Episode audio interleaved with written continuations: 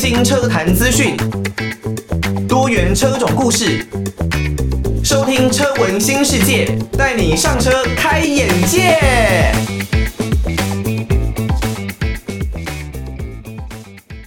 来自于经典团体 S.H.E，记得要忘记！有的时候呢，我们生活当中啊，有一些的大小事，真的是不要太往心里去哦，不然就真的是徒增自己的烦恼，让自己。更加的痛苦。如果有一些事情真的不会在你的生命中再次出现，也没有那么具有重要性的话，真的记得把它给忘记掉。那欢迎大家收听《车闻新世界》，我是主持人艾格。如果呢你没有办法听到刚刚这首 S.H.E 的《记得要忘记》，可能是因为大家使用的是 Podcast 的平台来收听我们的节目。那 Podcast 的好处呢，其实是可以做重播。那你也可以根据标题选择你比较想要听的内容来做收听，就不用像呃这个收音机的模式啊，每一集呢都一定要受到哦艾格的这个资讯的传播了。那 Podcast 的好处是很自由、很奔放，但是比较可惜的是，因为版权的问题啊，所以我们没有办法把完整的歌曲给放到网络的平台当中。在这边呢，跟大家说一声不好意思哦。不过呢，如果你有使用 Apple Podcast，也不要忘记帮我们的车闻新世界来一个五星的留言。那针对每一则的五星留言呢，艾格都会在空中做一个公开的回复。好，这一集的节目啊，我们并没有要来讲汽车，我们要来讲的是摩托车啊。因为呢，像我自己现在，比方说已经有了 Toyota 的 4Runner，可以载着我们一家大小上山下海，然后到各处去游玩之后呢。接下来大家都会知道，说男生很喜欢摩托车嘛。那我自己呢，有一辆国产的挡车哦，Kimco 的 KTR。那这是一辆两千零八年的车子哦，已经是车龄蛮久的一辆车了，大概也是来到十四年左右的一款车子。近期呢，当然它多多少少会有一些的问题，不过在我上下班的通勤呢，还是堪用的，而且。整个让我在上下班的过程当中，因为挡车的换挡所需啊，所以带来很多不一样的乐趣。我非常享受骑着它上下班的这段过程还有时光啊。那就我个人而言，因为汽车已经满足了家庭的需求，接下来我会想要有一个个人自己的兴趣啊，希望能够买一辆比较具有动力，那在台湾被称作重型机车。在国外完全没有这种分级，只有在台湾会被叫做重型机车的挡车。想要来一辆，那感受一下哦，这种比较具有动力，甚至能够骑上台湾的快速道路，也能够环岛的车子。那这个时候就会面临很多的一些选择。如果你真的要挑一辆适合你自己，然后呢也能够环岛，也能够偶尔有动力上面的输出，到底该有哪一些的车款选择呢？看来看去啊，最后我决定想要入手这一辆，就是 Kawasaki 它相当红的 Z900 RS。王志平的女儿王若琳的这一首《因为你爱我》啊、我不知道大家有没有跟我一样哦，就像对于车子这一类东西真的是超级有兴趣，不管是汽车、呃摩托车、自行车，只要是车的，我好像都多多少少会看上一些啊。那我现在决定要来入手人生第一辆哦，这种算是在台湾挂红牌，被称为最重型的重型机车这一个级距的车款。那我其实还是必须要吐槽台湾的这个点哦，因为在国外其实根本就没有在分这一些东西。那你根据这些不同 CC 数的车子，给予他们不同的牌照颜色，然后收取不同的税金，我实在是不知道。这个意义到底是在什么地方？你就挂同一种牌，然后有统一的制度去做相应的规范，这样子不就好了吗？但是没有关系了，反正现在台湾的制度就是这个样子哦。有分两百五十 CC 以下的是白牌嘛，那五百五十 CC 到两百五十 CC 之间的是黄牌，那五百五以上的就是红牌，所以有分这样子不同级距的车款哦。那在台湾呢，红黄牌是可以上快速道路的。未来听说有机会可以开放高速公路，但是目前看起来呢，一些比较呃守旧派的人士认为，你连快速道路可能都骑得不是很好了，那你怎么又能够上到高速公路呢？那在这边我真的很想问哦，其实不管你是在欧洲还是说你在美国，这些比较大型的机车，甚至在他们那边只叫做机车啊。不过因为他们那边没有什么五十 CC 或一百 CC 的车子比较少，所以呢，他们是都可以上到高速公路的。那以整个肇事率的数字而言呢，是比汽车还要来得低的。真的不要再说上高速公路很危险，你机车上高速公路很危险这件事情了。你在速度上面，机车绝对是不会输给汽车的。那他们的灵活度还有他们的操控性都是不输给汽车的。你说好，或许如果真的在出事出车祸的情况下，也许机车骑士真的会有一些比较大伤害的可能。可是如果你想想，如果你真的倒车，你人可能是甩到别的地方去的。不用承担，也是被铁一堆铁件包在车子里面这样子的风险。当然这一部分我觉得是见仁见智了。不过以我个人的想法而言呢，我实在是不认为哦，骑这种重型机车，我们就把范围缩限到重型机车好了。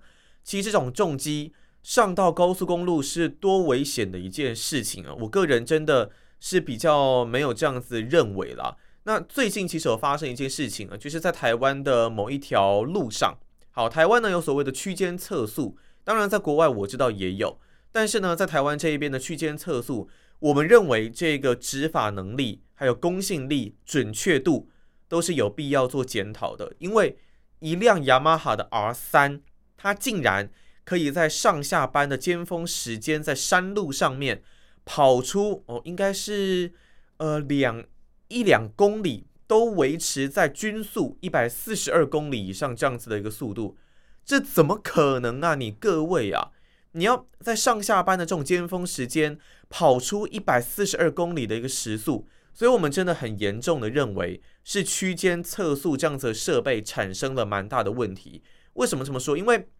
你上下班时间，除非你真的是不要命，那就算你不要命了，你真的去撞到车子，让你速度慢下来的可能性。也还是很高，所以真的我觉得不太可能在这种时间飙出均速一百四十二公里这样的表现。那么尤其它还是性能不到很顶尖的 R 三，偏偏警政单位这一边呢，它是在拍到照片之后的两三个月才把这个罚单寄给车主。诶，那这是不是有特别的阴谋啊？你是不是就赌说对方的行车记录器可能？早就洗掉了前两个月的一个画面记录，然后才记这样子的照片，让对方是死无对证。这样子的做法，我觉得以台湾的交通部这一方面而言，警政署真的是相当的要不得啊！还是希望大家，不管你是骑什么车、开什么车，在路上只要是合法，都应该享有同样的路权，而不是像这一次的事件哦，重机骑士完全是遭到大家的。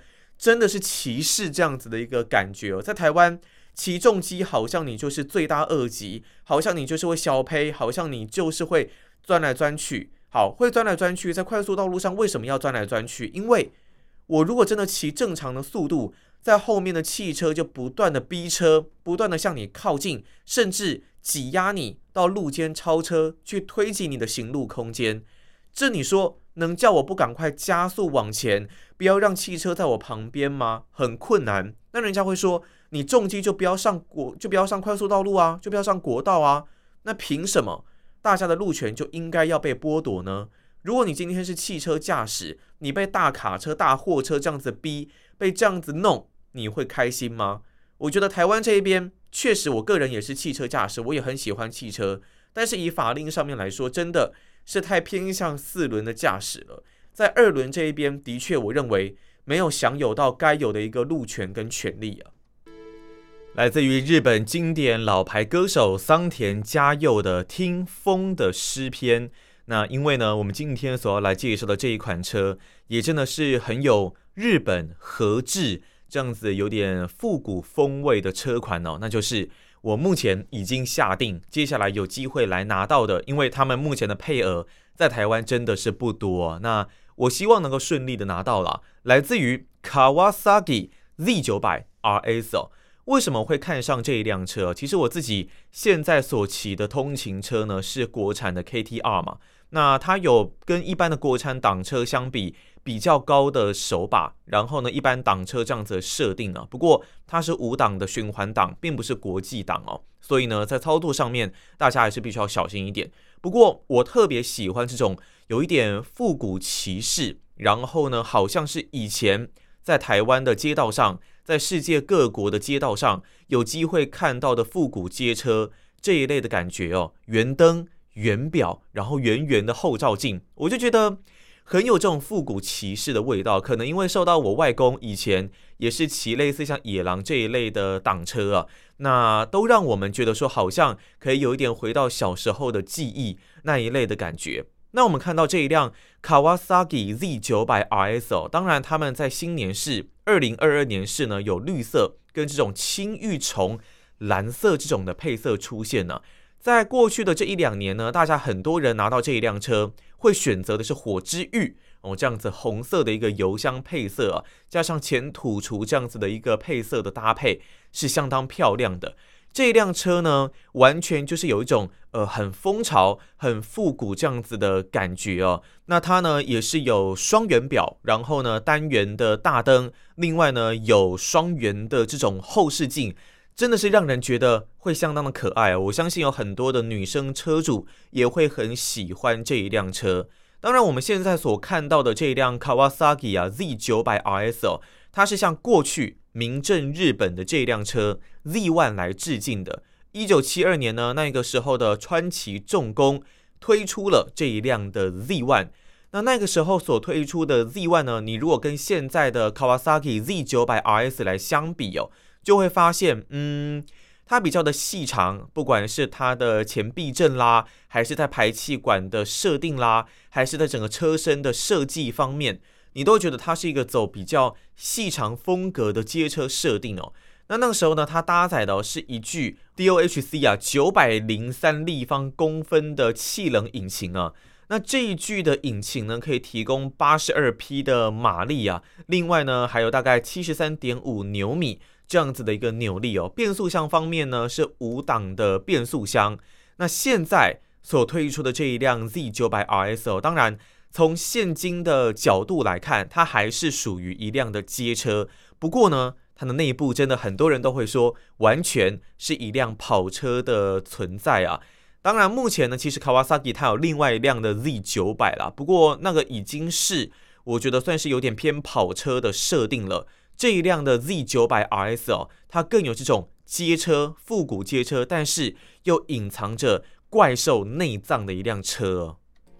来自于方炯斌的猜心啊，就是来自于他这张喜欢的这张专辑哦。那真的不知道大家在喜欢一个人的时候，真的是很常去需要猜对方的心理哦。我们永远都不知道。你面对的这个人内心到底在想些什么？但是呢，可以从他的一些的行为举止，从他的一些对谈的方式的过程当中，去知道对方大概有什么样的想法。我也相信，这应该是人与人之间相处很重要的一个一环啦，还有乐趣。那跟车子也是一样啊，你不管是在开车还是在骑车，透过油门踏板、刹车踏板、离合器、方向盘、排挡杆，你应该都能够感受到这一辆车。所带给你各种不一样的回馈哦，你会知道，对于你这样的操作，他是觉得 OK 还是不 OK？你在山道上面跑的时候，你真的要 push 到极限，车子会告诉你，诶，你可能准备要超过极限了。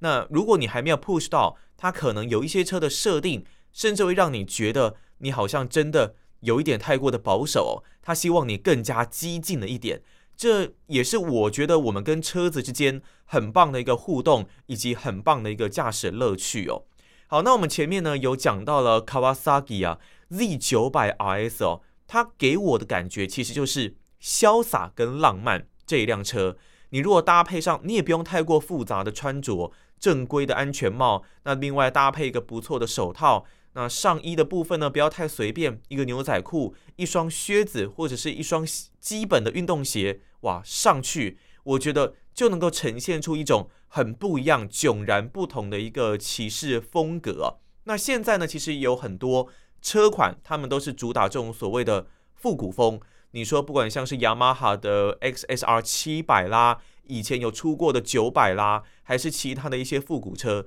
他们也许。在这些复古车上面，只保留了所谓的外形，那内部部分，例如他们可能会要求要有 keyless，那另外呢，他们可能也会要呃完整的液晶萤幕，很棒的电控，很棒的一些辅助系统跟资讯。不过，如果你真的是要套用在像 Z900 RS 这样子的车子上面哦，这一些的电控，这一些的辅助设定，可能多多少少都是有一些多余啊。它依然是采用最原始、最传统这样子的一个双圆仪表，有着时速。那另外呢，还有这转速表这样子的一个设定，你骑在上面，你就能够感受到哇，很棒，很有一种像是最传统、最经典的感觉。你正跨坐在一辆。经典的作品上面，它顶多就是中间有一个很简单、很简单的液晶萤幕，告诉你可能你的油量，然后辅助你的时速等等这一些东西，我觉得辅助就可以。另外，它也没有 keyless，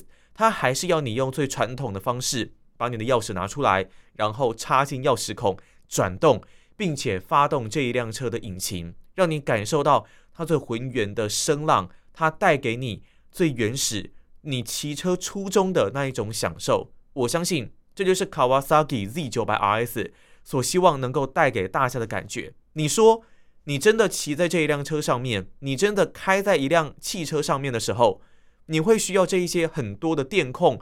这么多电控是必需品吗？有的时候，我们真的是必须要好好去思考这个问题。曾几何时，我们已经只能依赖这些电控了，我们只能依赖这些电子配备了，没有。我们只要能够跨坐到车上，能够转动油门，能够按下刹车，能够拉起离合器，那这就是我们最纯粹的快乐哦。大家对于台湾的康康这位艺人呢、或许会认为，诶，他好像就是很搞笑的一位艺人啊。不过他其实也是一位歌手，他所唱的这首《到不了》，翻唱的这首《到不了》，真的是好听啊。我觉得唱出更多不一样的味道哦。那如果你没有办法在我们的节目当中听到歌曲呢，可能你是使用 Podcast 的平台来收听我们的节目。那因为版权的问题啊，所以我们没有办法把完整的歌曲给放到网络平台上。不过大家呢，还是可以去搜寻一下康康所演唱的《到不了》，可以来好好听一下。这一期节目呢，我们稍微先起个头，跟大家介绍了一下 Z900 RS 的这一款车，也是我已经下定的这一款车啊。接下来就看这一款车。有没有办法顺利的到我的手中哦？那如果真的没有办法，我现在也不想去想那么多，因为台湾的配额有限。但就是再说了，我们这期节目当然因为时间的关系啊，所以没有办法很完整的来跟大家介绍 Z900RS 这一款车它相关的一些数据，还有整个骑乘的感觉。因为呢，我是有跟朋友呃借来试骑过了，那真的是很棒的一个感觉哦。但没有关系，下一集。明天的节目，我们就好好的来跟大家介绍一下哦，这一款车到底有什么样的魅力啊？它的引擎动力反应，基本上它是一辆复古的车款，它会不会在整个性能、在整个骑乘风格上面有大打折扣呢？难道真的只能当做一辆老爷车吗？绝对不是哦，它的表现、它的反应，我相信肯定是会让大家印象深刻的。好，那如果大家对于车闻新世界有任何的建议啊，都欢迎可以寄信到台北北门邮政一千七百号信箱，或者呢是可以 email 到 l i l i 三二九 at m s 四五点 h i n e t 点 n e t，也可以选择到我们的 Apple Podcast 上面来帮我们一个五星的留言，那艾格呢都会针对五星的留言来做一个公开的回复。那以上呢就是我们这一集的节目内容，我们就明天的节目再见喽，拜拜。